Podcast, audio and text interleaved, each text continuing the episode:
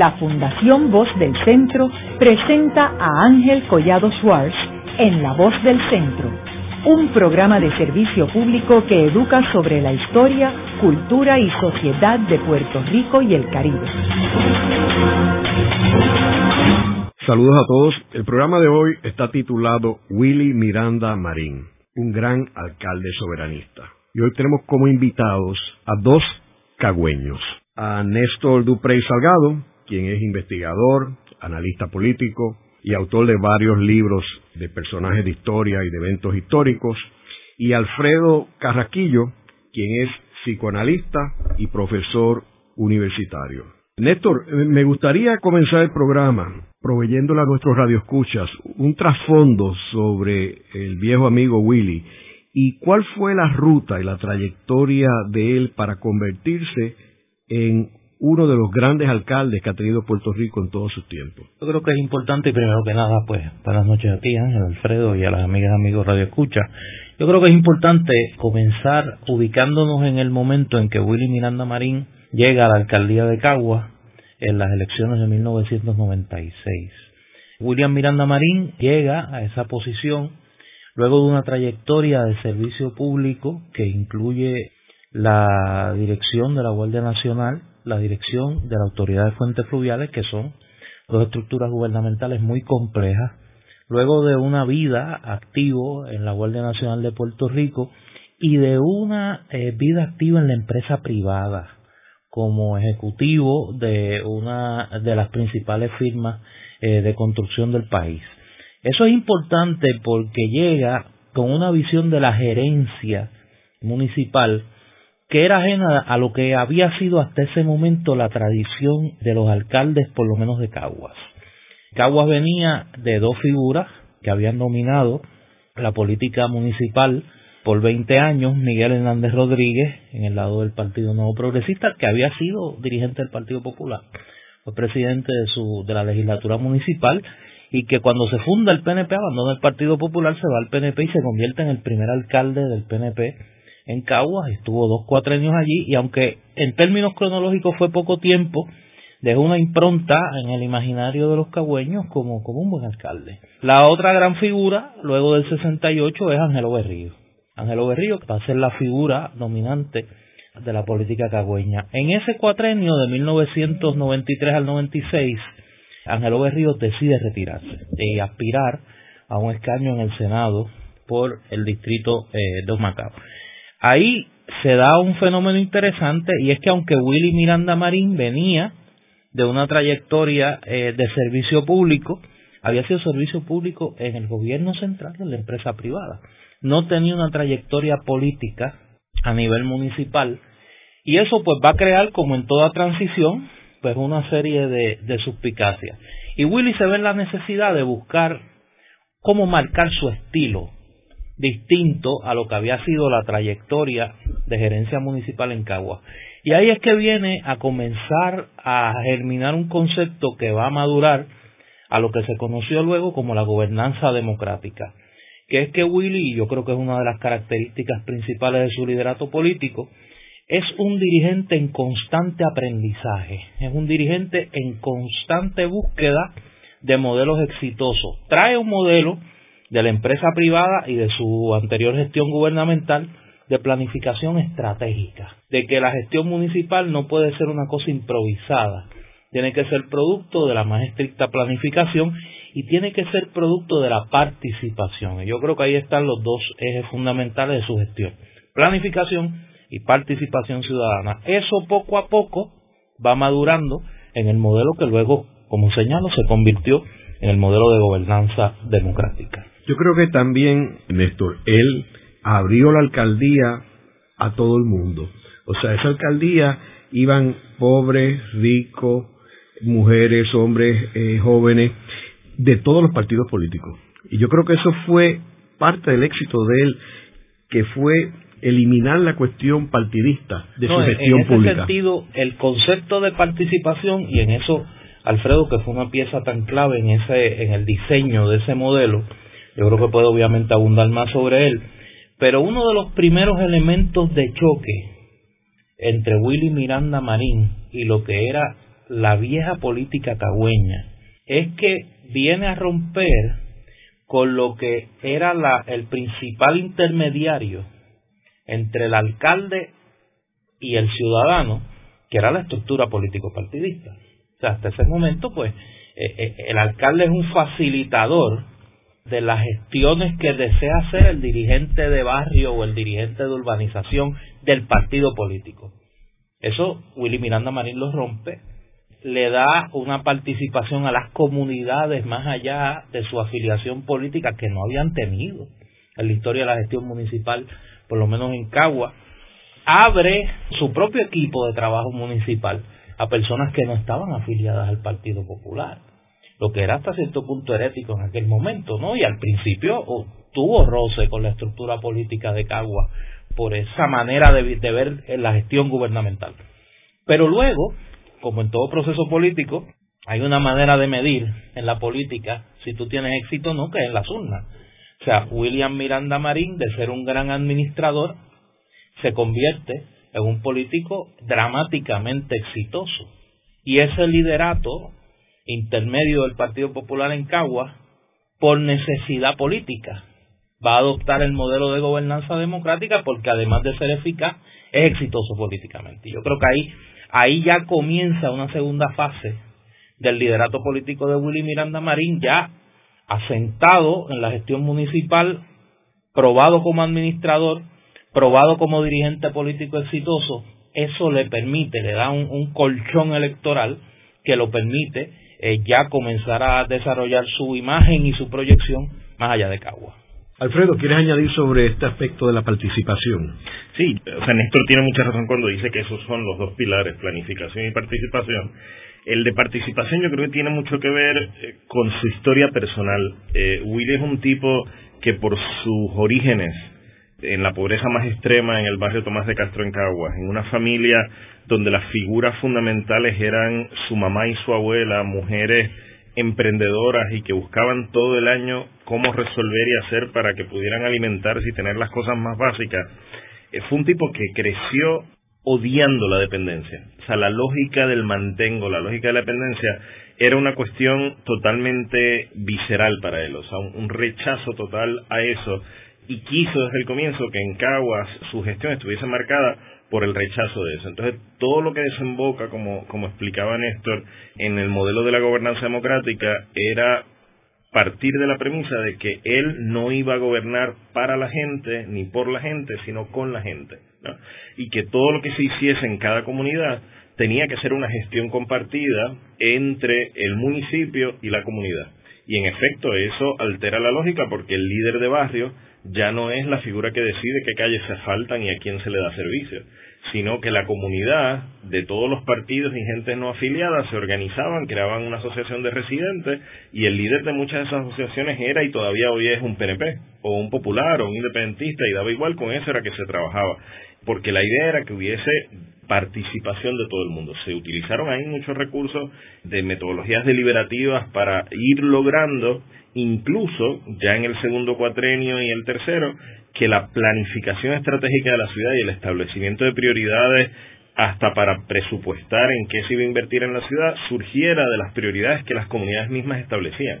Hacíamos unos talleres con los líderes de todas las comunidades, donde las comunidades veían, podemos hacer todas estas cosas de infraestructura en la comunidad, cuáles son para ustedes prioritarias, y la gente participaba directamente en esto.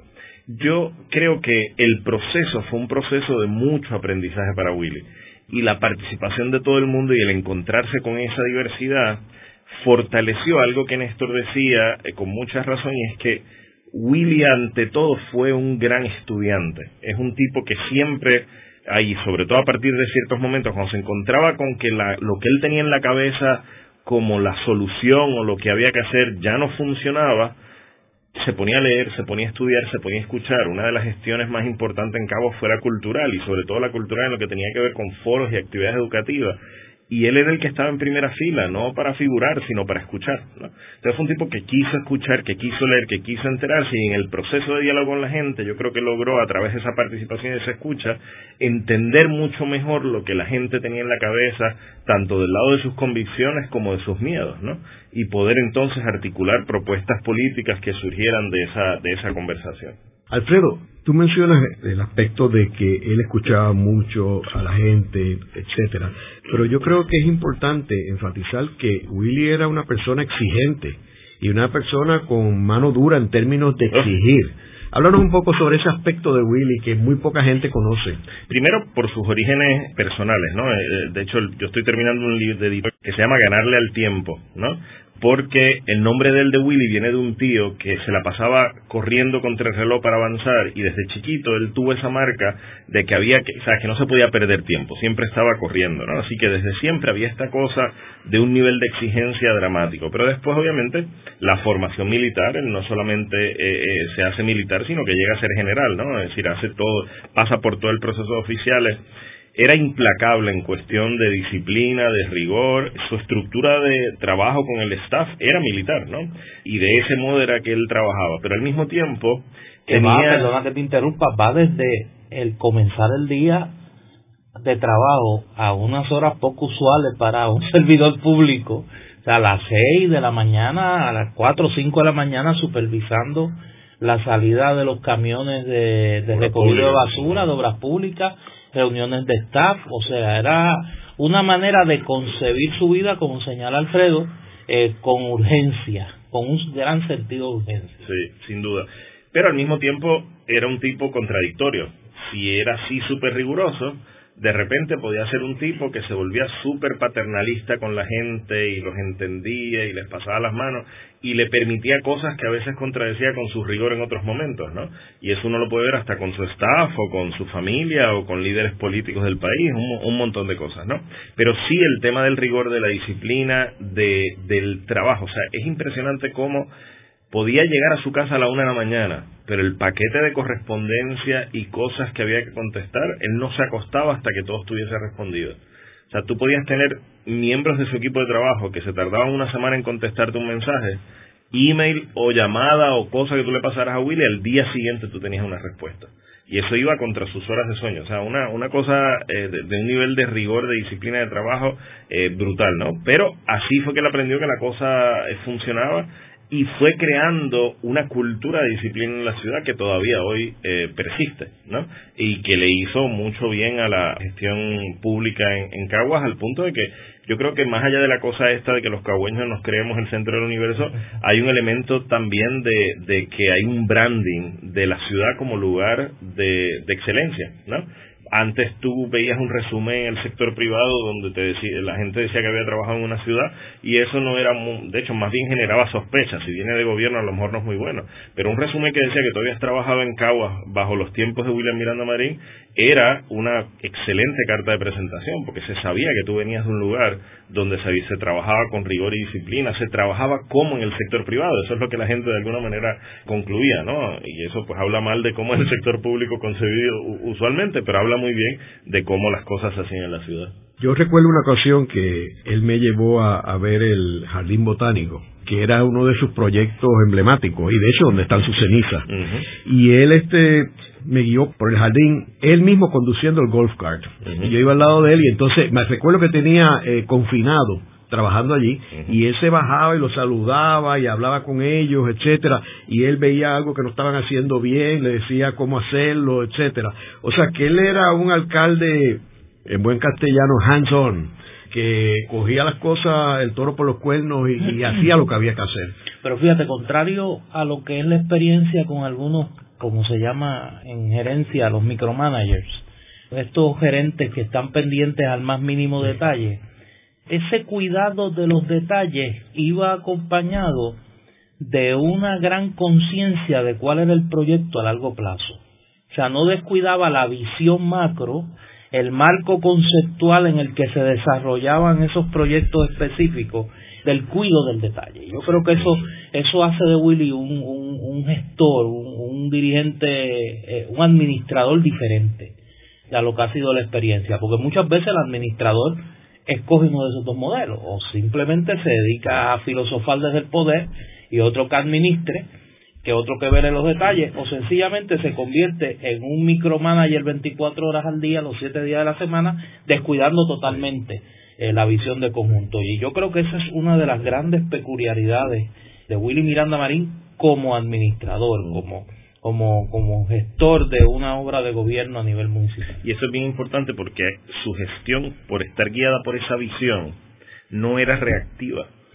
No estaba buscando apagar fuegos, reaccionar a situaciones, sino se mantenía ahí con mucha tenacidad, tras esto es que vamos, el proyecto es mayor que esto, esto es una piecita, una pieza pequeña de algo mucho más grande, ¿no? Y la lógica de él era bien clara, para lo que preguntas ahorita de la participación. Si una persona logra rechazando o logrando salir de la lógica de la dependencia, ser dueño de su propia vida, si participa en la vida de la comunidad y logra ser dueño de la vida de su comunidad, si logra apoderarse y ser dueño de la vida de su ciudad, ¿por qué entonces no vamos a poder ser dueños de nuestro país? Yo creo que ese punto, eh, Néstor, de la microgestión, micromanagement, es bien interesante porque él no entraba en eso. O sea, él era una persona de detalle. Exacto. Eh, y estaba buscando la perfección. Exacto. No es que era perfecto, pero era perfeccionista. Y las personas perfeccionistas están buscando los detalles. Pero él, no, él, él delegaba las gestiones y los delegaba con poder. O sea, a la persona. O sea, eh, y eso es lo que lo hacía un gran administrador, porque una persona sola jamás hubiera podido hacer la obra que él hizo. yo recuerdo un ejercicio, y en eso pues obviamente Alfredo tiene mucho más detalles que yo, porque fue importante en el diseño y en la conducción de los diálogos que llevaron a su conclusión. Y fue el desarrollo del plan estratégico de la ciudad. Para muchos de los funcionarios del gobierno municipal, cuando ese proceso comenzó, yo recuerdo, era algo tan exótico, tan extraño a lo que había sido su experiencia, que tú dedicaras jornadas de días a tú sentarte, todo el equipo de trabajo, a diseñar un plan estratégico de la ciudad en 10 años. Aquí es donde queremos llevar a Caguas en 10 años.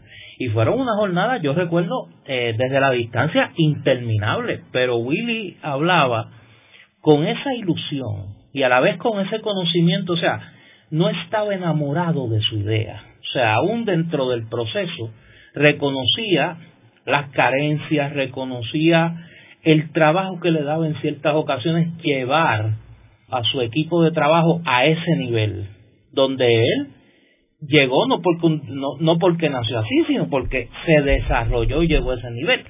Pero yo creo que ese fue el proceso de maduración de esa visión y de esa gestión gubernamental de William Miranda Marín. Cuando pudo llevar a su equipo de trabajo de la cotidianidad, de la gestión, al diseño de un plan estratégico y a la ejecución de ese plan, a poder rendirle cuenta a la ciudad de dónde estaba el plan de desarrollo del municipio de Caguas. Yo creo que eso es una de las experiencias de diseño y ejecución gubernamental más eh, complejas y a la vez más integrales que ha habido en la gerencia pública en Puerto Rico en los últimos años y que es un modelo de lo que debería ser, tanto que hablamos de, de del proyecto de país, o sea, de que Puerto Rico necesita un proyecto de país no es solo tener el proyecto de país, es saber ejecutarlo.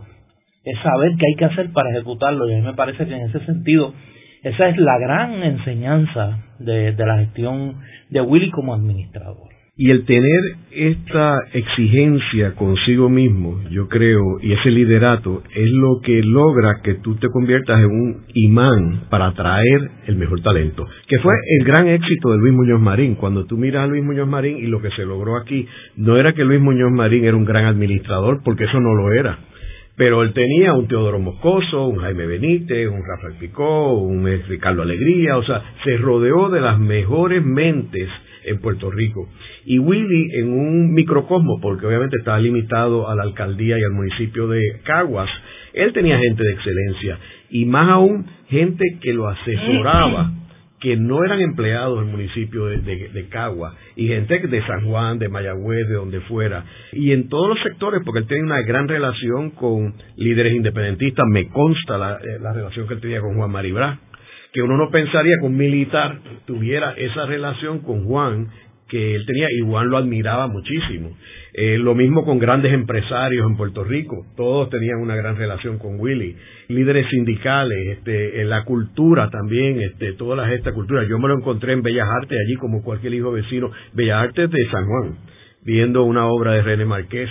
O sea que la música, la música clásica también, este, todo tipo de música. Hay una gestión de gobierno de Willy que cuando se hace el balance de su vida no se habla mucho y yo creo que tuvo una gran importancia para lo que viene luego.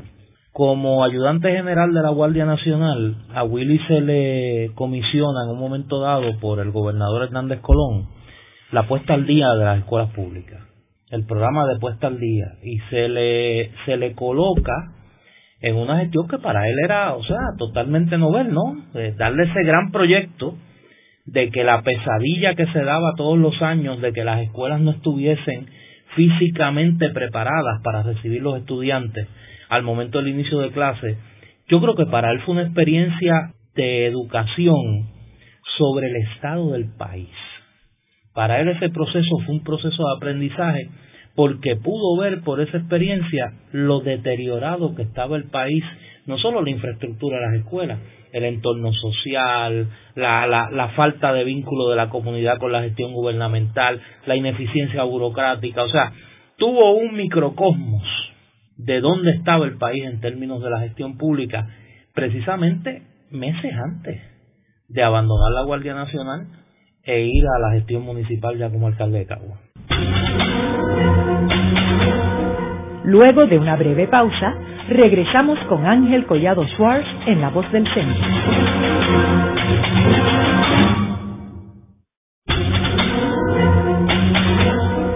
Regresamos con Ángel Collado Schwartz en La Voz del Centro.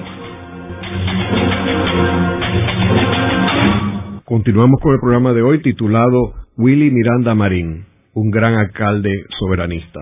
Hoy tenemos como nuestros invitados a Néstor Duprey Salgado, quien es investigador, analista político y autor de varios libros, y Alfredo Carrasquillo, quien es psicoanalista y profesor universitario. Ambos son prominentes cagüeños. en la parte anterior estuvimos hablando sobre la gesta de Willy Miranda Marín como alcalde. Debemos recordar que Willy Miranda Marín es electo alcalde en el 1996 que fue una victoria extraordinaria del Partido Nuevo Progresista cuando Pedro Rosselló fue reelecto gobernador. Eh, sin embargo, Willy logró incursionar en la política activa siendo electo alcalde de Caguas, alcaldía que dirigió hasta el 2010, cuando falleció de cáncer el 5 de junio de 2010. Eh, Néstor, me gustaría que entráramos ahora en la cuestión soberanista. ¿Cuál fue la ruta que llevó a Willy a convertirse de un estado librista, este, uno de, quizás podría pensar un poco más al centro derecha, siendo militar? ¿Cuál fue la ruta y el proceso que lo llevó a él a convertirse en un soberanista? Mira, yo, yo creo que uno de los, de los procesos más interesantes de la vida de Willy Miranda Marín es su evolución ideológica, porque me parece que es una radiografía de lo que es la evolución ideológica de gran parte de esa generación que nace luego del triunfo del Partido Popular. Y en el caso de Willy, Willy nace en el 40, en septiembre de 1940. Willy Miranda Marín da sus primeros pasos políticos eh, al lado de su madre. Su madre era una dirigente de barrio del Partido Popular muy activa eh, y muy importante en la estructura política de Caguas en aquel momento. Y Willy está activo en la juventud del Partido Popular, en esa primera juventud popular de 1960, muy cercano a todo el debate que se da en la lucha generacional de la colectividad, que en el 64 pues va a dar paso al grupo Los 22 y al retiro Muñoz Marín y demás. Ahí Willy tiene un periodo de sabática política, bastante alejado del mundo político, y no será luego con la llegada de Rafael Hernández Colón a la gobernación en 1973 y por su relación profesional con empresarios vinculados al Partido Popular que se va a ir eh, reinsertando en el proceso político. Pero como tú señalas, Willy era una persona que si la fuéramos a ubicar en el mapa ideológico del Partido Popular, pues habría que ubicarla en el centro político. Luego de eso, no será hasta que ya Willy se convierte en actor político por derecho propio, con su candidatura a la alcaldía de San Juan, que se inserta en el tema del estatus político y se inserta casi por casualidad. en 1996, como tú señalas, el Partido Popular pierde las elecciones, eh, gana Pedro Rosselló y temprano en el 1997 se da la transición en el Partido Popular de la presidencia de Héctor Luis Acevedo a una competencia por la presidencia del Partido Popular entre Aníbal Acevedo Vilá y Eduardo Vargas. Gana Aníbal Acevedo la presidencia del Partido Popular, pero en ese interregno entre la salida de Héctor Luis y la presidencia de Aníbal, preside el Partido Popular José Aponte de la Torre, que era presidente del Partido Popular en aquel entonces. Era alcalde de Carolina. Era alcalde de Carolina. Ya el PNP había anunciado que se proponía celebrar un plebiscito temprano en ese cuatrenio, preferiblemente auspiciado por el gobierno federal, y de ahí la radicación del segundo proyecto Young, temprano en el cuatrenio. Eso obligaba al Partido Popular a activar la discusión del tema del estatus político. Y se decide por Aníbal Acevedo crear una comisión de estatus dentro del Partido Popular. Dado el hecho de que en aquel momento, luego de la derrota de 1996, el grupo político más consolidado dentro del Partido Popular eran los alcaldes. Se decide que un alcalde debe presidir la comisión de estatus. Y de los alcaldes de los municipios con mayor población, el que más posibilidades tenía de presidir esa comisión era Willy Miranda Marín venía de una experiencia en la gestión de gobierno y no tenía ataduras ideológicas con ninguno de los sectores en aquel momento del Partido Popular. También había sido secretario general. Había sido secretario, había sido secretario general del partido por un término corto de tiempo y conocía la estructura política. Eso fue en 92, 93. 92, 93, exacto. Luego de la salida de Rafael Hernández Colón de la presidencia y eh, la salida de Victoria Muñoz y la presidencia de Miguel Hernández Agosto. Pues ahí, por casualidad, por eso señalo eso, Willy Miranda Marín llega a la presidencia de esa comisión de estatus.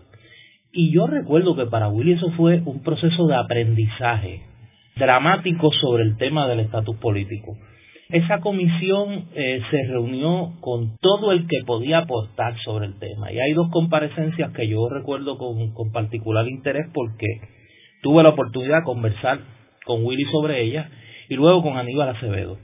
Una de ellas fue la de Juan Maribra, que aún sin ser miembro del Partido Popular, se, se reunió con la comisión. Y para Willy estoy consciente que fue una comparecencia muy impactante en términos de su contenido, en términos del personaje, obviamente en cuestión. Y la comparecencia de don Roberto Sánchez Vilella. Don Roberto ya estaba enfermo, ya lo aquejaba la enfermedad que va a terminar con su vida, pero tuvo la oportunidad en su convalecencia de reunirse con ambos. Y yo creo que fue la última gran conversación sustantiva que tuvo sobre el tema del estatus político con Roberto Sánchez Vilella. Y recuerdo que fue una conversación eh, que tuvo impacto para ambos también. Primero porque Sánchez obviamente venía de todo el conocimiento de la historia institucional del Partido Popular, esa vivencia compartida con Luis Muñoz Marín y el proceso de 1968 y lo que había ocurrido en el caso de Sánchez y me, se me antoja eh, comparar ambas figuras porque en ambos se da un proceso de evolución muy particular sobre la manera de ver el Estado Libre Asociado. En esa discusión, que aunque no germina, sino hasta un año después, en el 98, cuando se elabora una propuesta bastante detallada sobre desarrollo del Estado Libre Asociado, yo creo que es la más detallada que ha hecho el Partido Popular, que se ahoga un poco por la celebración del plebiscito de 1998 y la decisión que toma el Partido Popular de acudir a la consulta respaldando la fórmula de ninguna de las anteriores. Pero es ese proceso de discusión interna y de elaboración de una de las propuestas más detalladas de desarrollo del Estado Libre Asociado que ha hecho el Partido Popular institucionalmente, lo que será la gran, la gran universidad para, para Willy Miranda Marín en términos del estatus político. Ya luego de ese proceso, Willy Miranda Marín ya no era el mismo en términos de su visión del Estado Libre Asociado y comienza a asumir un mayor protagonismo público ya desde una postura claramente eh, soberanista. Alfredo, ¿quieres añadir algo? No, totalmente de acuerdo. Ese proceso de la Comisión de Estatus fue un antes y un después para Willy. y, de todas las conversaciones, él destaca esa conversación con Juan Maribra. De hecho, días antes de su muerte en, su hospitalización, él tiene un intercambio de comunicaciones eh, con Juan Maribra que fue hermosísimo, ¿no? Eh, fue una figura bien importante para la vida, para la vida de él en ese momento. Y no nos olvidemos que todo esto ocurre poco después de lo mejor de dos mundos, ¿no? Es decir, Willy viene de trabajar como secretario general eh, con Celeste Benítez todo este esfuerzo, o sea que en efecto era era un tipo de centro y de centro derecha, ¿no? Es decir, porque se juntaba su perspectiva bastante colonialista con su formación militar, así que eso hacía un menjunje complicado, ¿verdad? Es después de ese proceso que su perspectiva cambia. Yo creo que cambia porque él se convence de que aquí hubo un engaño, de que esto no fue lo que se dijo que fue, es decir, que nosotros seguimos siendo una colonia y lo asumió ante todo como un asunto de dignidad y como un asunto de que hay que educar e inspirar a los puertorriqueños a conseguir lo que no conseguimos, ¿no? Entonces empieza todo un proceso de formación, de diálogo, de conversación, a partir de ahí en Caguas cada 25 de julio, cada día de la Constitución se convierte en la oportunidad para hacer un foro educativo sobre el tema y traer gente de todos los partidos, todos los sectores a hablar de la situación política del país, que ya se convirtió como que en una cita anual en Cagua sobre estos temas. Y él fue el primero que se estuvo formando sobre estas cosas y empieza a viajar y empieza a conocer de otras experiencias. Willy era un lector voraz, o sea, todo lo que tú le ponías en las manos, al otro día, días después te lo estaba comentando, lo leía daba paso a otras cosas. Se reunía contigo, te llamaba, tú le recomendabas un libro, un artículo, lo leía, te intercambiaba preguntas o comentarios y si la si el entusiasmo era mayor, te llamaba y se reunía contigo a discutir el libro, la lectura que sea. Y si tú te fijas el la inscripción que hay en la escultura del de donde están sus cenizas, dijo lo que quería que estuviese ahí y lo que él menciona durante los últimos años de, de su vida se dedicó a luchar por la soberanía de Puerto Rico. Ese, fue su último gran proyecto y de hecho el discurso que él ofrece en la Fundación Luis Muñoz Marín el 15 de febrero del 2010, meses antes de su muerte, es su testamento político, es decir, ahí él está hablando del país que podríamos construir y es un discurso, la palabra que tanto asustó a mucha gente allí, de la ruptura, ¿verdad? Eh, de plantear cuál tiene que ser la nueva ruta, pero interesantemente inscribiéndose en la tradición muñozista. ¿ah? No es tomando distancia de la tradición muñozista, es regresando a Muñoz desde una óptica no colonialista. Eh, Alfredo, pero antes de entrar en los detalles del discurso, que, que quiero es que lo compartamos con los radioescuchas, en términos de la estructura del Partido Popular, ¿Qué tipo de reacción hubo del liderato del Partido Popular a este nuevo Willy Miranda post todo este proceso del plebiscito? En Caguas de mucho apoyo, porque ya, como Néstor mencionaba antes, muy temprano en su alcaldía había habido una ruptura con el liderato de barrio más tradicional y autoritario. Y esa ruptura, los que no estaban de acuerdo con una lógica de participación, quedaron fuera y vino otro liderato. Sí, que en verdad Cagua se convirtió en un, foco de soberanistas, ¿verdad?, en torno a él. O sea que a nivel de, de la ciudad no hubo problemas. A nivel eh, nacional la cosa era más complicada porque se hizo evidente que él se inscribía en la tradición de otros grandes alcaldes como José Aponte de la Torres y Churumba Cordero, ¿no? Y en ese sentido empezó a ser una voz incómoda, ¿no? Dentro del Partido Popular porque el liderato del Partido Popular seguía en manos de gente que no eran soberanistas, ¿no? Y era una de estas piedras en el zapato, que piedra en el zapato en el sentido de que son alcaldes poderosos, cuyas voces no se pueden acallar, no se pueden silenciar, o sea, no, alcaldes de pueblos más pequeños, pues tú con las amenazas de que si le quitas o le das y todo esto, pues puedes conseguir que se, sean más dóciles. Alcaldes de ciudades grandes eso no ocurre, ¿no? Aparte de que yo creo que también es una etapa de la vida política del país donde las ciudades cobran una importancia mayor y las figuras de los alcaldes de esas ciudades tienen una presencia de, de, importancia, ¿no? Claro, esto no fue un proceso progresivo, como pasa con muchos populares en el país, dos o tres pasitos para adelante y algunos para atrás. Willy también culipandeaba y de repente sacaba pecho y decía cosas y de repente echaba para atrás. Es decir, hay, es decir, todos en Puerto Rico y todos en el Partido Popular, eh, hay, esta cosa de, miedo ancestral a, a, dar ciertos pasos, ¿no? Es decir, yo creo que yo, yo empiezo a acuñar un concepto sobre el que quiero escribir que de, de, la derecha del Partido Popular que yo le llamo un inmovilismo fóbico, ¿no? Porque es una cosa bien psíquica, ¿no? De, de, de, de no es una cuestión de racionalidad, de, plantear la unión permanente como una cosa que racionalmente tú concluyes que es lo que hay que hacer, no, es una cosa fóbica, es decir, de que, de que la soberanía, de inscribirnos como gente que se atreva a andar con sus propios pies, es algo que les asusta dramáticamente. Willy fue fortaleciendo una postura de no tenerle miedo a eso y de ser bien vocal al respecto. Y por lo tanto, yo creo que fue, no sé cómo Néstor lo ve, una figura que incomodaba, porque yo creo que lo más que pasó ese 15 de febrero fue que dijo cosas que allí hubo gente, hasta físicamente tú veías sus reacciones y los incomodaba de una manera dramática porque es, es hablar de la soga en casa del horcado, era, era incomodísimo. Hay un evento que, que también tiene una influencia muy grande en lo que será la evolución de Willy Miranda Marín como líder político y son los eventos de Vieques.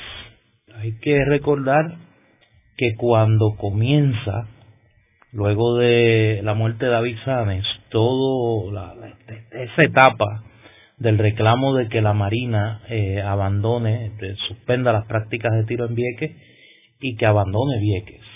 Willy Miranda Marín favorecía la permanencia de la Marina en Vieques. Sea, es, es el asunto donde más dramáticamente pugnan su instinto de puertorriqueño con su tradición militar. A la luz de lo que ocurre en términos de la lucha de Vieques, la insensatez de la Marina, los constantes insultos al pueblo de Puerto Rico por la Marina, uno ve también una evolución en el pensamiento y en la visión de Willy Miranda Marín sobre los Estados Unidos, sobre la naturaleza del poder colonial en Puerto Rico, sobre la, la visión de los Estados Unidos sobre la relación política con Puerto Rico. Y ese es un proceso que va en el mismo carril de la evolución en el tema del estatus. O sea, la definición de desarrollo de Lela y la culminación del trabajo de Willy como presidente de la Comisión de Estatus se da en octubre del 98. Los eventos de Vieques son abril. Todo ese 99-2000 se produce toda la lucha y toda la gestión de desobediencia civil y en Willy Miranda Marín, si uno busca sus expresiones, yo creo que no hay un asunto donde uno vea con mayor nitidez la evolución ideológica, si uno quiere llamarla de alguna manera más sofisticada, del pensamiento y de la práctica política de William Miranda Marín, que cómo va moviéndose en el tema de Vieques. Y cuando culmina el asunto, pues ya tú tienes un Willy Miranda Marín que ha madurado en su pensamiento y su práctica soberanista, no exento de contradicciones, no exento de momentos de titubeo, no exento de momentos de, duda, pero ya con una visión mucho más clara de hacia dónde él cree que debe ir. Y ahí hay algo interesante que es la conexión con la Iglesia Católica, porque recordemos que en ese momento Vieques es parte de la diócesis de Caguas y en Caguas está como una especie de, de obispo ahí, de, le llamaban administrador apostólico Álvaro Correa del Río que en ese momento dice que Caguas es la antesala del paraíso, ¿no? Es decir, empieza a hablar de todo este tema. O sea, Caguas fue, la Iglesia Católica cagüeña en ese momento fue muy combativa con lo de Vieques, ¿no? Y entonces ahí hubo muchas conversaciones que ponen, lo ponen a él eh, eh, muy cerca de, de una reflexión distinta a la que tal vez él estaba haciendo antes, ¿no? Yo recuerdo que él hizo un comentario eh, que fue bastante controversial sobre Culebra, donde él sugirió que Culebra se le entregara a la Marina y obviamente los culebrenses brincaron. Y recuerdo que Willy un día yo le, yo le pregunté y él me dijo que estaba arrepentido de haber hecho ese comentario. Uno de sus grandes errores. Sí, uno de sus grandes errores. Y, y, y ahí tú ves e, esa cualidad de un político en constante aprendizaje y que no tenía reparo en aceptar que o había dejado de creer unas cosas o reconocía que era un error haberlas dicho en un momento dado como parte de un proceso de aprendizaje típico, ¿no? ¿Qué es lo que le pasa a muchas personas que sencillamente se aferran a unas posiciones y no hay forma de tener ningún tipo de flexibilidad, incluyendo el propio Muñoz Marín y el propio Sánchez Vilella? Y la cuestión de que según pasan los años se supone que uno evolucione. Claro. Y esté más abierto a otros puntos de vista. Y tú ves a Roberto Sánchez Vilella en sus últimos años y era completamente distinto en muchos aspectos, particularmente del estatus, a el Roberto Sánchez Vilella cuando estaba en Fortaleza. Y Willy, yo creo que fue ese, un líder, este, obviamente en la época moderna, fue el, el líder más visionario en ese sentido. Y también Churumba, o sea, Churumba en Ponce que fue evolucionando de haber sido un, miembro del, gabinete de Hernández Colón a lo que acabó Churumba, eran dos Churumbas completamente distintas. Y, en el caso, esas tres figuras que, que coinciden en el tiempo en el Partido Popular, de tres alcaldes con un gran respaldo electoral y que a la vez van durante su gestión como alcaldes, van evolucionando en el tema del estatus político y van adquiriendo un protagonismo nacional, que es el caso de Churumba Cordero, José Ponte de la Torre y Willy Miranda Marín, si los ponemos en una tabla comparativa, tienen un proceso de evolución muy similar y, me parece que fueron pieza clave, particularmente Willy, porque en el caso de Willy Miranda Marín se da al final de su vida, que trágicamente coincide con el final de su vida, se da la posibilidad real de que su visión y su gestión se convierta en un proyecto político a nivel nacional. Algo que en el caso, yo creo que de los tres, el más cercano fue Cordero, donde en un momento dado eso se, se planteó, pero sin, sin la posibilidad real de concreción que yo creo que tuvo, obviamente, en el caso de Willy Miranda Marín. Haremos una breve pausa, pero antes los invitamos a adquirir el libro Voces de la Cultura, con 25 entrevistas transmitidas en La Voz del Centro Procúrelo en su librería favorita o en nuestro portal.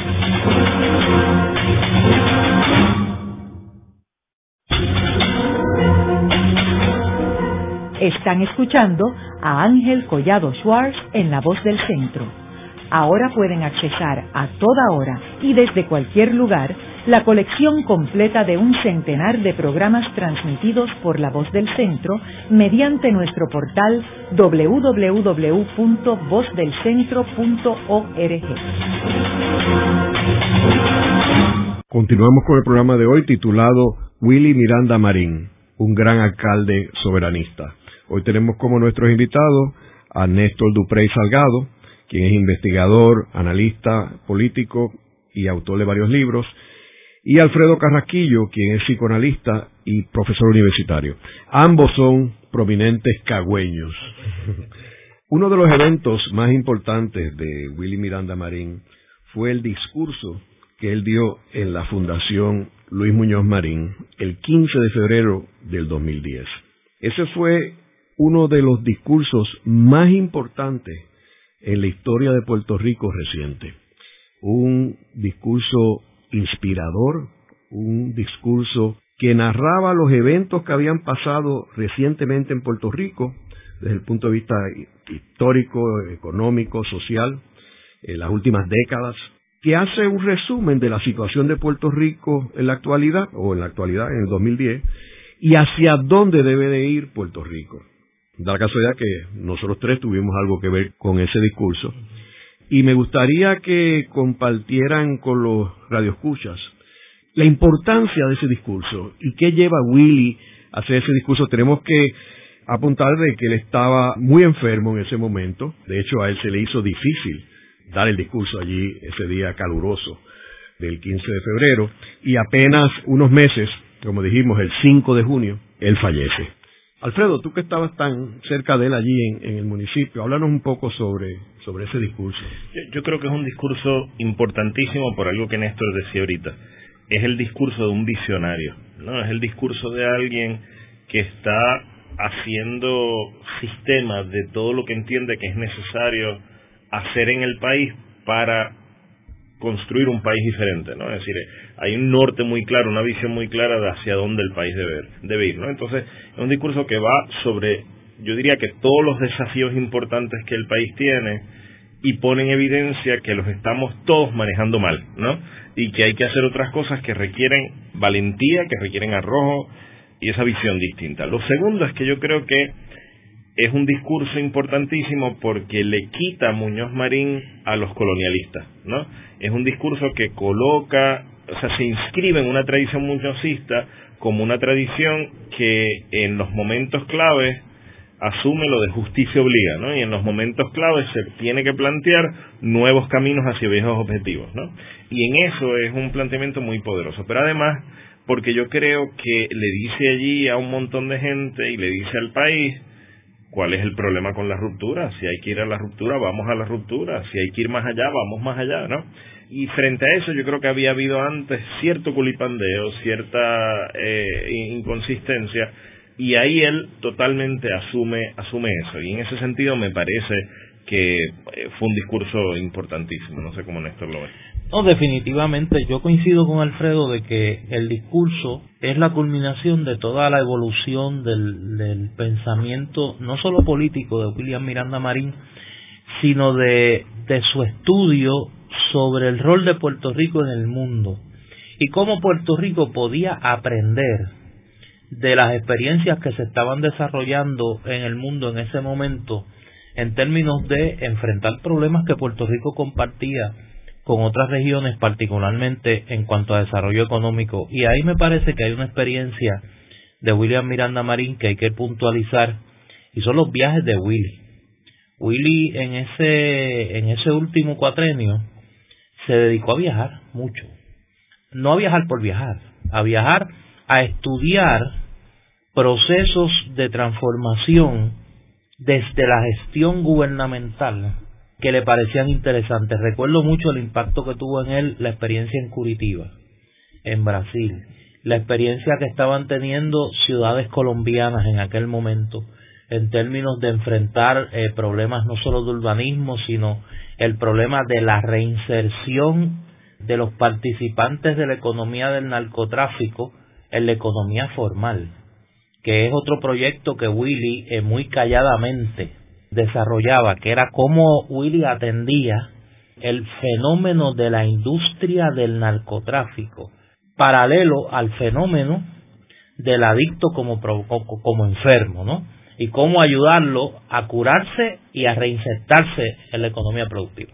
Pero todo ese proceso culmina en ese discurso del 15 de febrero, ese discurso, yo creo que, hay que decirlo, ese discurso fue William Miranda Marín. Miranda Marín le dedicó muchas horas a, concebir qué él quería decir, y cómo lo quería decir, cuáles eran los énfasis. Y digo esto porque muchas veces, o sea, los grandes líderes políticos se nutren de otros talentos para, para construir sus proyectos políticos pero la esencia y los contornos generales de los proyectos políticos los diseñan los dirigentes políticos. En este caso, lo que William Miranda Marín dijo allí en la Fundación Muñoz Marín, lo quiso decir como lo dijo.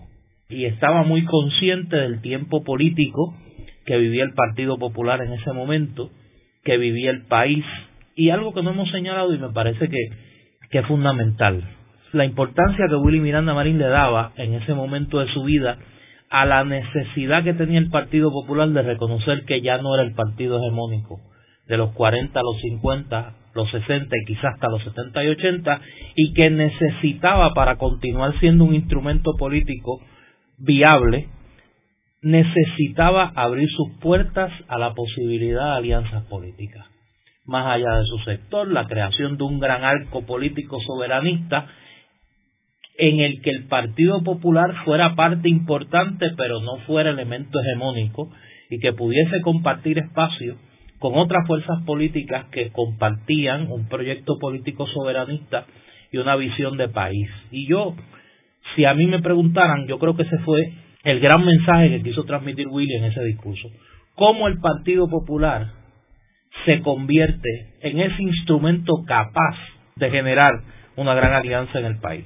Yo creo que no había habido hasta ese momento, a lo mejor lo ha habido y yo no, no lo conocía, ¿verdad?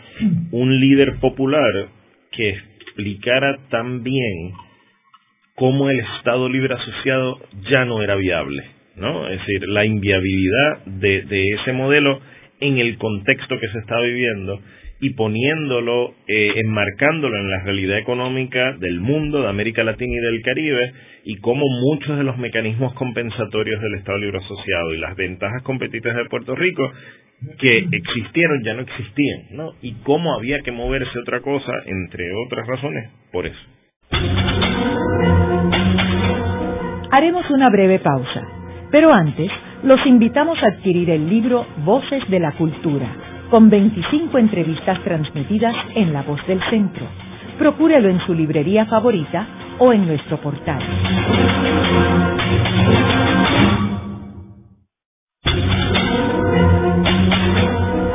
Continuamos con la parte final de La Voz del Centro con Ángel Collado Schwartz. Pueden enviarnos sus comentarios a través de nuestro portal www.vozdelcentro.org. Continuamos con el programa de hoy titulado Willy Miranda Marín, un gran alcalde soberanista. Hoy tenemos como nuestros invitados a Néstor Duprey Salgado, quien es investigador, analista político y autor de varios libros, y Alfredo Carrasquillo, quien es psicoanalista y profesor universitario. Ambos son prominentes cagüeños. En el segmento anterior estuvimos hablando sobre el discurso histórico de Willy Miranda Marín el 15 de febrero del 2010 en la Fundación Luis Muñoz Marín. Ahora, la pregunta que tenemos que hacernos es si Willy Miranda Marín estuviera vivo hoy, en el 2014, con todos los problemas que ha tenido Puerto Rico, o sea, eh, la situación de Puerto Rico en el 2010 era completamente distinta, particularmente el aspecto económico, a la situación que tenemos en la actualidad. ¿Cómo él vería Puerto Rico ahora? Eh, ¿Y, cómo él haría una versión distinta? Yo, yo me alegro que tú hagas esa pregunta, Ángel, porque me parece que, que da la oportunidad de señalar otro elemento de la, vida política de Willy Miranda Marín, ya esto más la vida como hombre de gobierno. La última gestión que realiza William Miranda Marín en la rama ejecutiva del gobierno de Puerto Rico, siendo alcalde de Caguas, es que es nombrado a un comité dirigido a estudiar la situación de la Autoridad de Energía Eléctrica, lo que tenía que ver con el manejo de su política tarifaria. Y esa experiencia para Willy fue dramáticamente aleccionadora en el grado de deterioro de las corporaciones públicas en Puerto Rico. O sea, Willy estaba bien claro de hacia dónde se dirigía por lo menos la Autoridad de Energía Eléctrica en términos de su deterioro, ¿no? Yo no creo que Willy hubiese dicho nada muy distinto a lo que dijo en, en la Fundación Muñoz Marín, pero hubiese marcado más la urgencia y hubiese añadido un elemento que en aquel discurso se tocó, pero que ahora pues la realidad lo hace impostergable, que es la reestructuración de las corporaciones públicas en Puerto Rico. Yo creo que eso hubiese sido parte del discurso, además de que Willy estaba muy consciente, y esto es algo que ahora hemos vuelto a escuchar en el debate político, de que el planteamiento soberanista tenía que estar basado en presentarle y convencer a los Estados Unidos de que la soberanía no era solo una necesidad para Puerto Rico, sino que era una necesidad y un buen negocio para los Estados Unidos. O sea, cómo le convenía a los Estados Unidos económicamente llevar a Puerto Rico a superar la dependencia económica, darle los instrumentos de autosuficiencia, darle la capacidad de actuar internacionalmente, darle poderes políticos para que pudiese construir una economía, una economía productiva, eso un poco lo inaugura en el discurso estadolibrista William Miranda Marín y por eso fue muy criticado. Que recordar que cuando Willy hace dirige el comité de programa de gobierno del Partido Popular en la campaña del 2008 y hace la propuesta del Fondo para la Autosuficiencia del fideicomiso que no es muy distinto a propuestas que estamos escuchando sobre ese tema, fue muy criticado por el liderato del Partido Popular. O sea, y un poco se adelantó a los tiempos. Eh, pero ahora lo que era una idea discutible es una necesidad impostergable. Y es quizá la única forma de abrirle los oídos a los Estados Unidos en este momento. Yo creo que nosotros no hemos mencionado una experiencia que fue su primera experiencia profesional, ¿no? Él inicia su eh, vida profesional en el Banco Gubernamental de Fomento, ¿no? Y llega a ser un ejecutivo del Banco Gubernamental de Fomento, se hace abogado mientras estudia derecho, mientras es funcionario allí. Así que él tiene dos experiencias que hubiesen sido claves para su rol en el país en este momento, la experiencia del Banco Gubernamental de Fomento y la experiencia de energía eléctrica, entonces fuentes fluviales, ¿no? Eh, que son como dos de las áreas bien problemáticas de la gestión pública en Puerto Rico. Yo creo que su visión y su experiencia y su conocimiento de toda la dimensión financiera de la gestión pública hubiesen hecho de su, de su rol en esta coyuntura uno muy importante. Segundo, yo creo que, que hubiese sido una voz clave tanto en, en todos los esfuerzos que los soberanistas están adelantando en este momento en el país, como en la conversación con Washington. Yo creo que por eso mismo que Néstor decía de que eh, la, la, ruta soberanista es una ruta que le conviene a ambas partes, eh, él hubiese pasado a cumplir ahí un rol importante y no, dejemos, no perdamos de perspectiva que no es lo mismo que vaya a iniciar esas conversaciones un soberanista sin más, pero un soberanista que es general del ejército, ¿no? Es decir, le daba, le daba otra dimensión a esto, ¿no? Yo creo que hubiese sido importantísimo. Y en términos de la deuda pública, ¿qué posición él hubiera asumido en términos de esta cantidad de dinero que se debe? Él eh, hubiese tomado una ruta como la de la Argentina, eh, sin ninguna duda, eh, y, de, y desde una gran valentía al plantear la necesidad de esa negociación. Esto hay que replanteárselo y yo creo que esa propuesta del del 2008 del fideicomiso, ¿no? es una propuesta a mí me parece muy superior a la del gobernador Aníbal Acevedo Vilá ahora eh, que ha salido, ¿verdad? Y que yo creo que hay que revisitar. Y a mí me parece que él hubiese asumido todo esto con mucha valentía y yo creo que en la dimensión financiera, tal vez es en la que yo menos colaboraba con él porque no es para nada mi campo, ¿verdad? Pero es donde yo siempre vi a un tipo muy hábil para inventar rutas y formas muy creativo, muy, creativo, muy creativo, fórmulas muy innovadoras hubiese sido en una coyuntura como esta, con las dificultades financieras fiscales que el país enfrenta, William Miranda Marín hubiese sido un gran gobernador. Yo coincido con Alfredo, yo creo que yo creo que tenía un conocimiento de la realidad financiera del país por su experiencia en el banco, en el banco gubernamental y su conocimiento del, del, del aparato gubernamental. Yo no tengo duda de que Willy Miranda Marín hubiese sido no solo un gran gobernador, sino hubiese sido un gran transformador de la realidad puertorriqueña. Yo creo que más allá de una buena gestión administrativa hubiese dirigido una transformación de la realidad puertorriqueña, eh, no solo en el tema del estatus político, sino en la manera de concebirnos como sociedad y rompiendo el nudo de la dependencia. Yo creo que hubiese sido una figura transformadora en el país. Sí, y no, no, no vamos a negar, ¿verdad?, que en sus círculos más íntimos la idea de una candidatura a la gobernación estaba ahí, ¿verdad? Era algo que para él, el terminar su carrera, su vida política de servicio al país, eh, asumiendo ese reto, era claro, su enfermedad cambia, la, cambia las cosas, pero siempre decía, esto, primero por su edad y segundo por las cosas que él quería hacer, esto sería un esfuerzo de cuatro años. De cuatro años. Uno tendría cuatro años nada más y eso haría en cuatro años para poner el país patas arriba, para eh, implosionar todas las instituciones y cambiar las cosas y que eso dé paso a la construcción de un país nuevo. En el programa de hoy hemos discutido la figura de Willy Miranda Marín, quien fue sin lugar a dudas uno de los grandes alcaldes en la historia de Puerto Rico y uno de los grandes propulsores de la soberanía para Puerto Rico. Vemos que Willy, su pensamiento tiene una actualidad extraordinaria, y que aparte de que fue un gran alcalde, gran soberanista, fue un gran ser humano y un gran amigo. Y dejó un vacío que no se ha podido llenar aquí en Puerto Rico. Así fue. Muchas gracias. Gracias a ti. Gracias. Esta ha sido una producción como servicio público de la Fundación Voz del Centro. Los invitamos a sintonizarnos la próxima semana a la misma hora. Y recuerden que pueden adquirir el libro Voces de la Cultura en su librería favorita o en nuestro portal.